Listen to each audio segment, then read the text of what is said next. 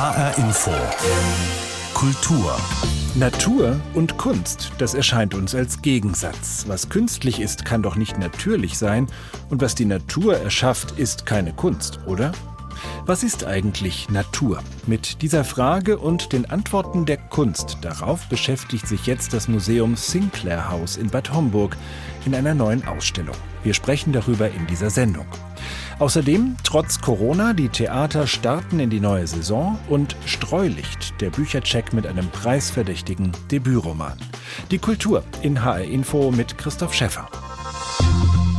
Es gibt Malerinnen und Maler, deren Kunst eng mit einer bestimmten Landschaft verbunden ist. Paul Cézanne und die Provence, Caspar David Friedrich und die Insel Rügen, Paula Modersohn-Becker und die Moorlandschaften um Worpswede.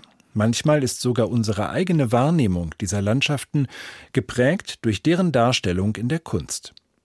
Die Wüstenlandschaften im Südwesten der USA sind ein weiteres Beispiel. Sie wurden von der Malerin Georgia O'Keeffe immer wieder so atmosphärisch auf die Leinwand gebracht, dass man mit ihren Bildern bis heute Touristen ins O'Keeffe Country locken kann. Unser Korrespondent Sebastian Hesse hat sich verführen lassen. Über der wildromantischen Wüstenlandschaft schweben bedrohlich Schädel und Gehörn eines Sturmbocks und eine Wüstenblume, die weiße Stockrose. Der Gebirgszug am unteren Bildrand changiert farblich zwischen Ocker und Rostrot, darüber dramatische Gewitterwolken. Niemand hat die Stimmung der einzigartigen Landstriche des amerikanischen Südwestens so auf die Leinwand gebracht wie Georgia O'Keeffe. I tried to paint what I saw. I thought someone could tell me how to paint a landscape, but I never found that person. Sie habe immer versucht zu malen, was sie zuvor im wirklichen Leben zu Gesicht bekommen hat, erzählt O'Keeffe. Und sei als New Yorker Künstlerin auf der Suche nach jemandem gewesen, der ihr Landschaftsmalerei beibringt. Niemand habe das vermocht. Erst das weite Land selber, das sie 1929 in New Mexico für sich entdeckt. The cliffs over there. You look at it and it's almost painted for you, you think. Da drüben die Klippen, so O'Keefe, die wirken wie gemalt, jedenfalls so lange, bis man es dann selber versucht. Die Künstlerin ist 42 Jahre alt, als sie sich in Taos, New Mexico, eine Auszeit von ihrer turbulenten Ehe mit dem Fotografen und Galeristen Alfred Stieglitz gönnt. Sie kommt eher zufällig in die karge, majestätische Wüstenregion, um in Taos eine Freundin zu besuchen und verfällt der geheimnisvollen Landschaft auf den ersten Blick. As soon as I saw it, that was my country. I'd never seen anything like it before, but it fitted to me exactly. Seit dieser ersten Begegnung mit einem ganz anderen Amerika ist die Großstädterin aus Manhattan mit den komplexen Landschaftsformen New Mexicos eigentümlich verschmolzen. Den Felsformationen, Tafelbergen, schroffen Canyons und weiten Steppen. Ariel Plotek, Kurator am Georgia O'Keeffe Museum in Santa Fe, glaubt, sie habe dort etwas wiederentdeckt, das bereits in ihr war. The move to New Mexico and the sort of discovery that she makes in 1929 is really for me die äußere Landschaft rund um Taos und ihre späteren Häuser in Ghost Ranch und Abiquiu seien eine Art Spiegel ihrer Innenwelten, mutmaßt Plotek.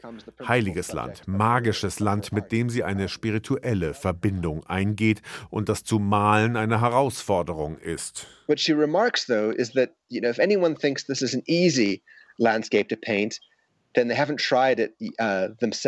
das Spiel des Lichts ändert ständig die Farbpalette der Wüstenregion und der hohe Himmel droht stets das Land zu verschlucken. Georgia O'Keeffe beginnt die fast menschenleere Weite systematisch zu durchstreifen.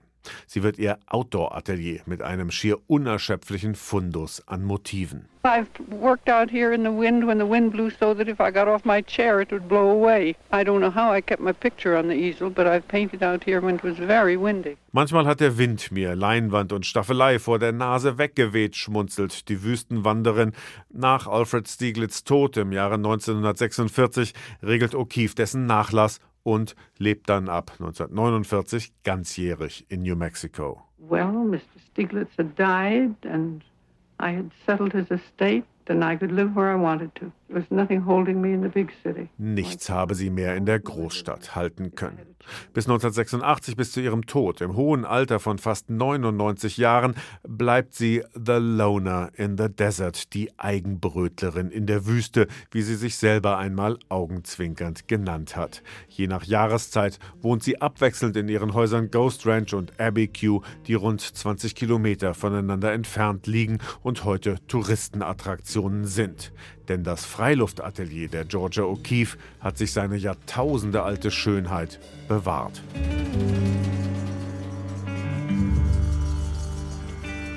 Sebastian Hesse mit einem Ausflug in die Bildlandschaften der Georgia O'Keeffe. Die schwärmerische Betrachtung von Naturschönheiten, das ist nur eine Form, wie sich Kunst mit Natur auseinandersetzen kann. Das Museum Sinclair House in Bad Homburg widmet sich dem Thema Mensch und Natur seit fast vier Jahrzehnten.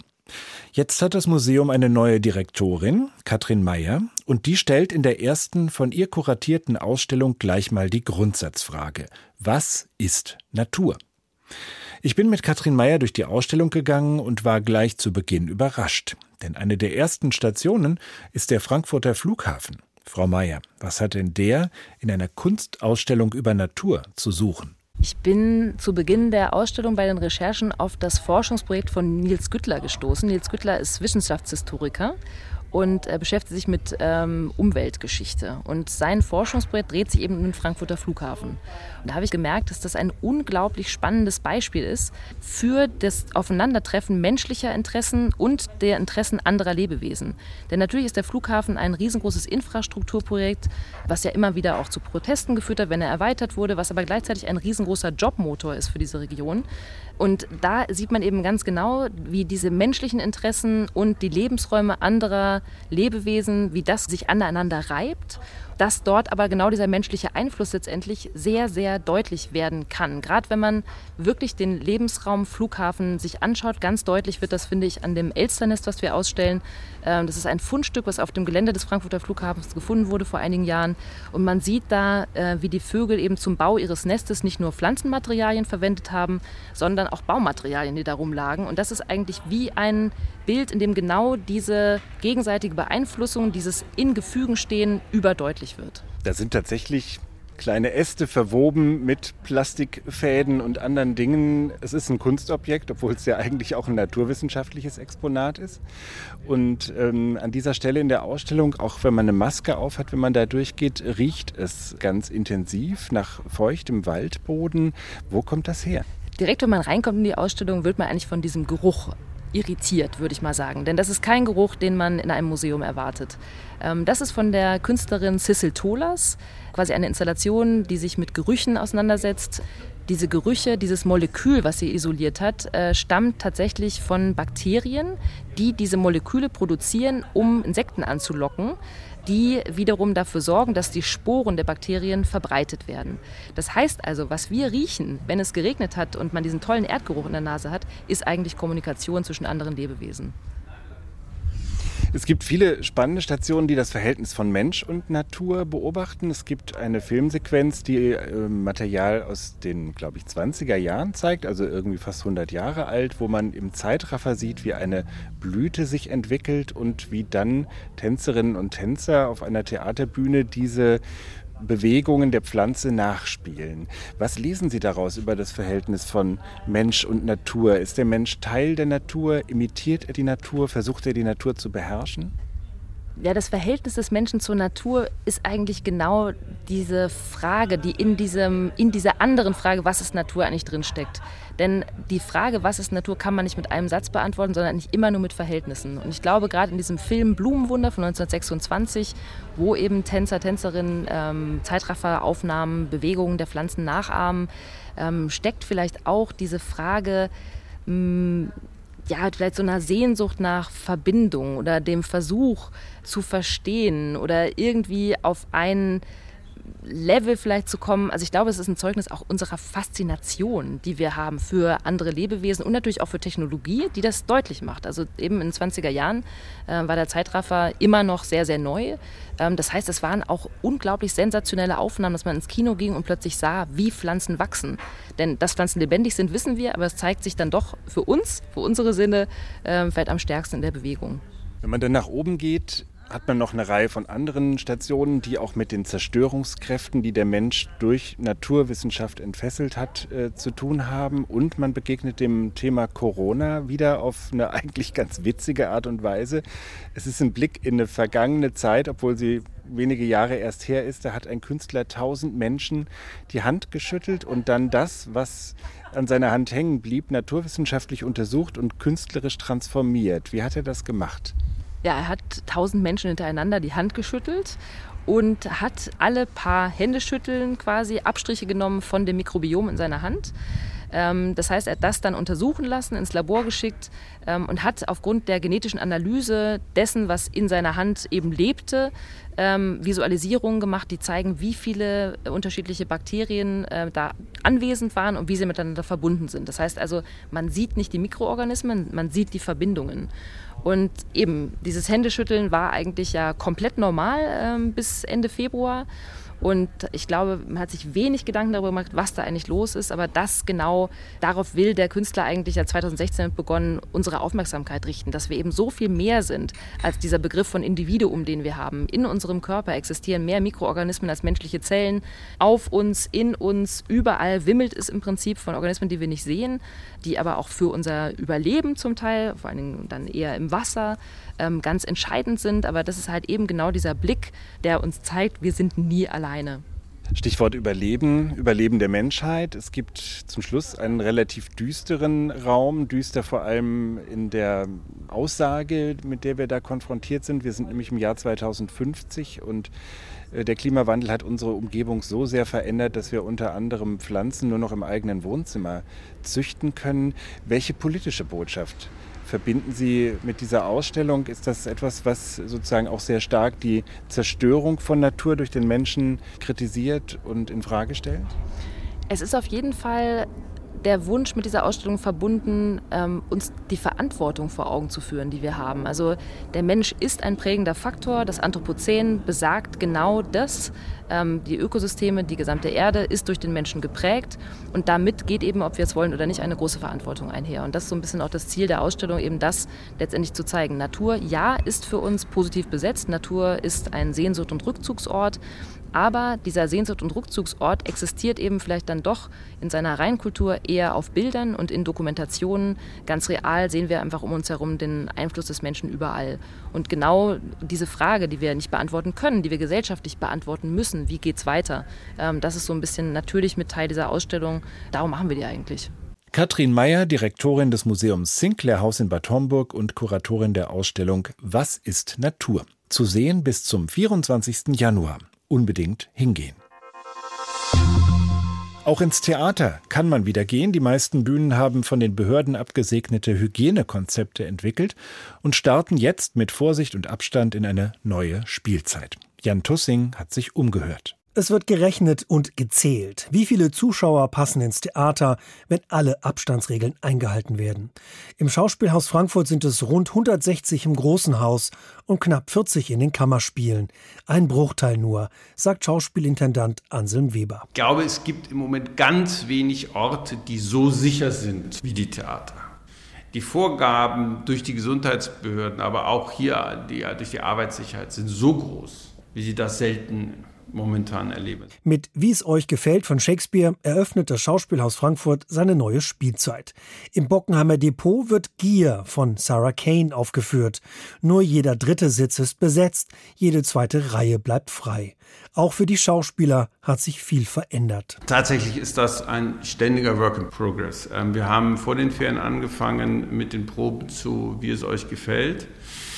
Und das war quasi und ist wie ein Versuchslabor gewesen. Das war die erste Produktion, die unter diesen neuen Bedingungen arbeiten musste.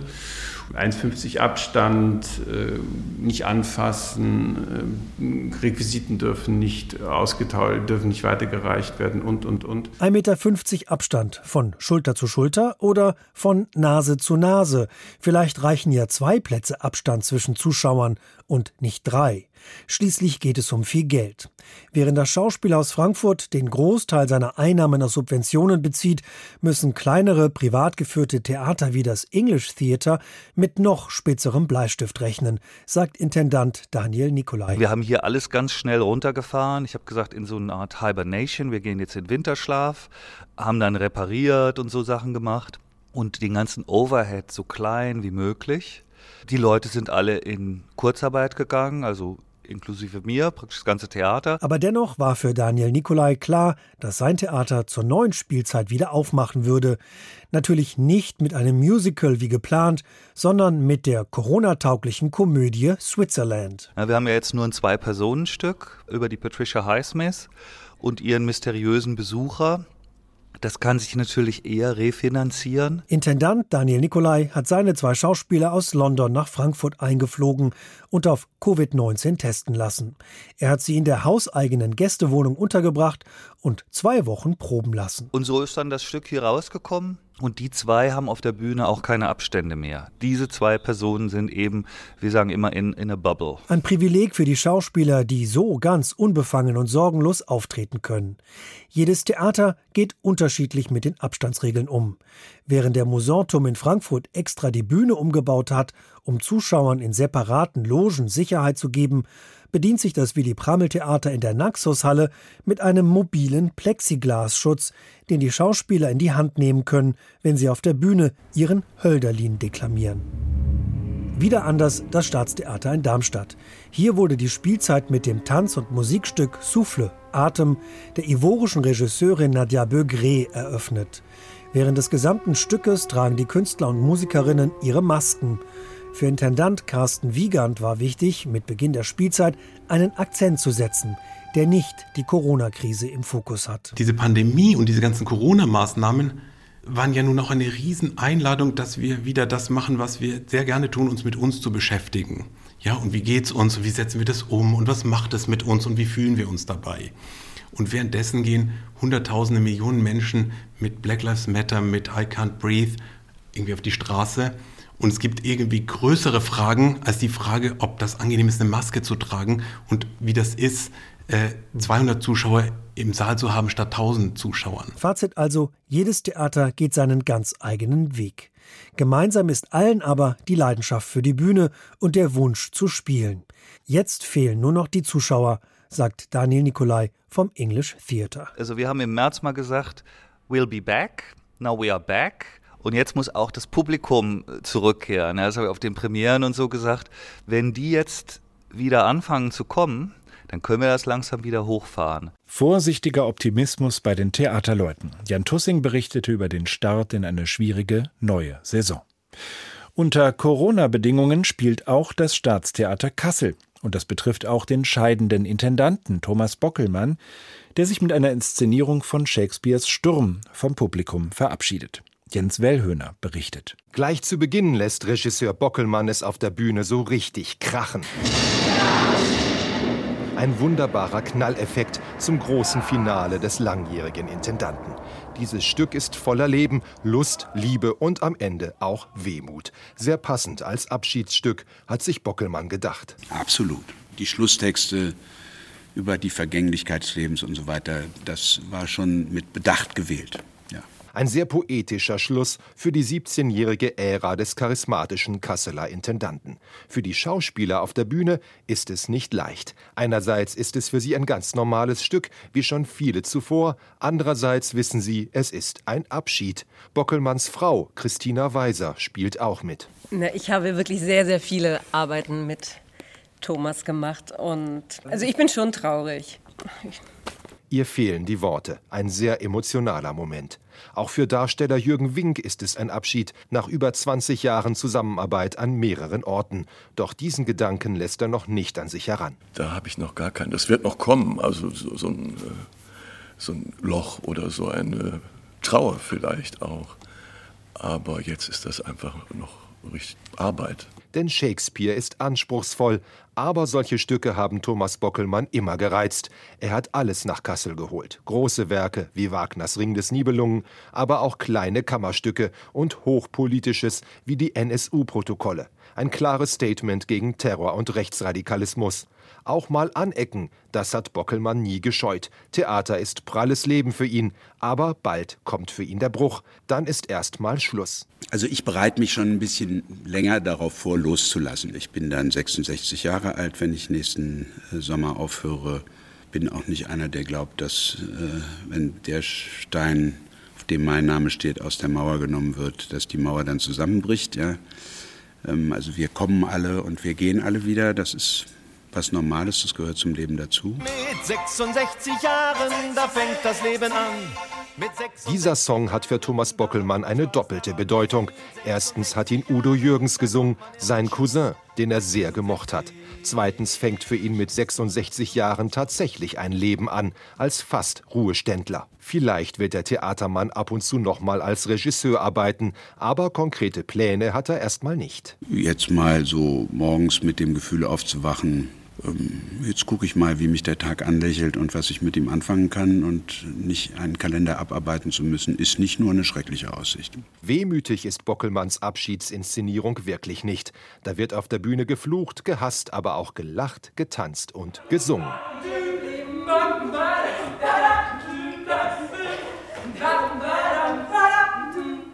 Und so geht auch der scheidende Intendant mit Neugier ins neue Leben. Sein Fazit nach so vielen Jahren als Theaterchef. Das war eine wunderschöne Zeit. Ich kann mir nichts Schöneres vorstellen, als Theaterintendant gewesen zu sein. Das ist ein ganz, ganz großes Glück.